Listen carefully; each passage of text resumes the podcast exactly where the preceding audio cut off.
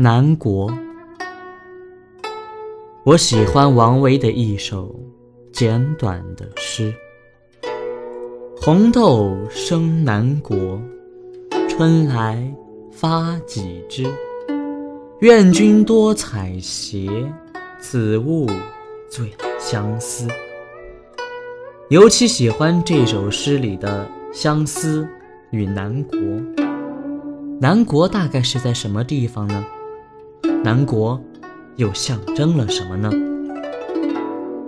对于写这首诗的王维，他当时是在北地，还是在南国？他有没有特别思念着的人呢？相对于南国，是北地；而对于春来的，是秋去。南国。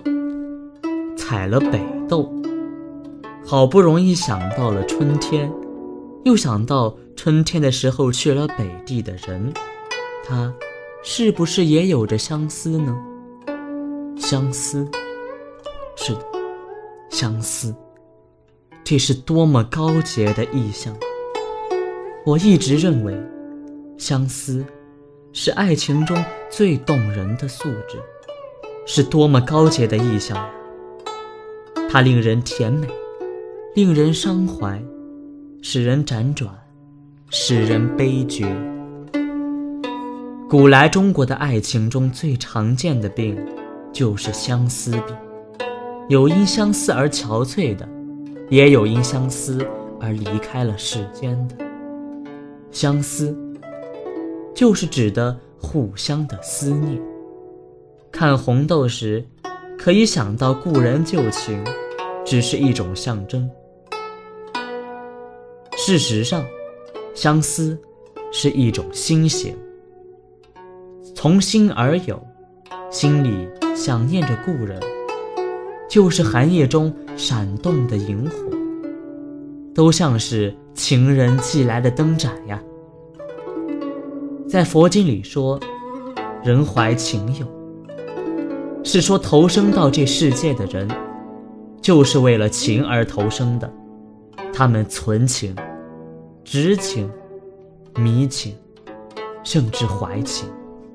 因此，人在生生世世中为情而流转。这种情友，就是隔世的相思。可见，相思不仅能够穿破空间的无限障碍。甚至能够打破时间生世的阻隔。我们因舍不得离开世间曾有的情爱，在轮回时，又回来与亲人和情侣相会，这时就有了姻缘。我们的相思使我们的姻缘聚合，但在姻缘尽了的时候，又会使我们因相思而别离。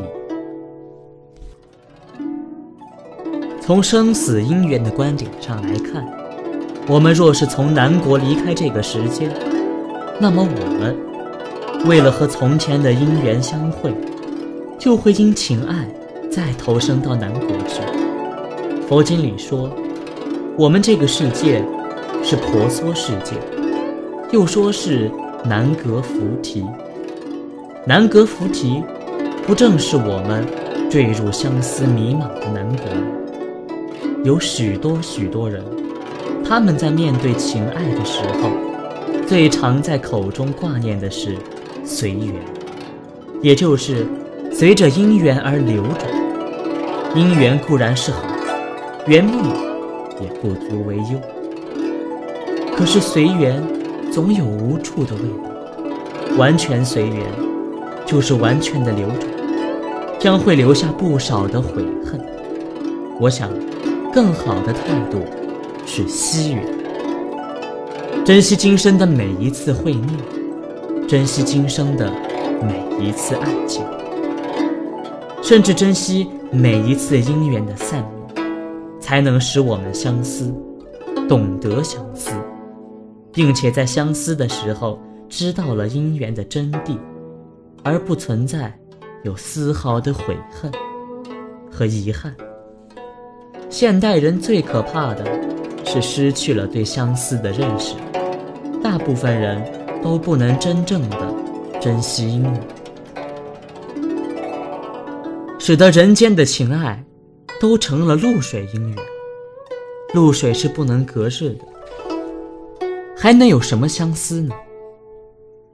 让我们心情幽静的来读一次王维的诗：“红豆生南国，春来发几枝。愿君多采撷，此物最相思。”我们是不是相思起南国或北地的人呢？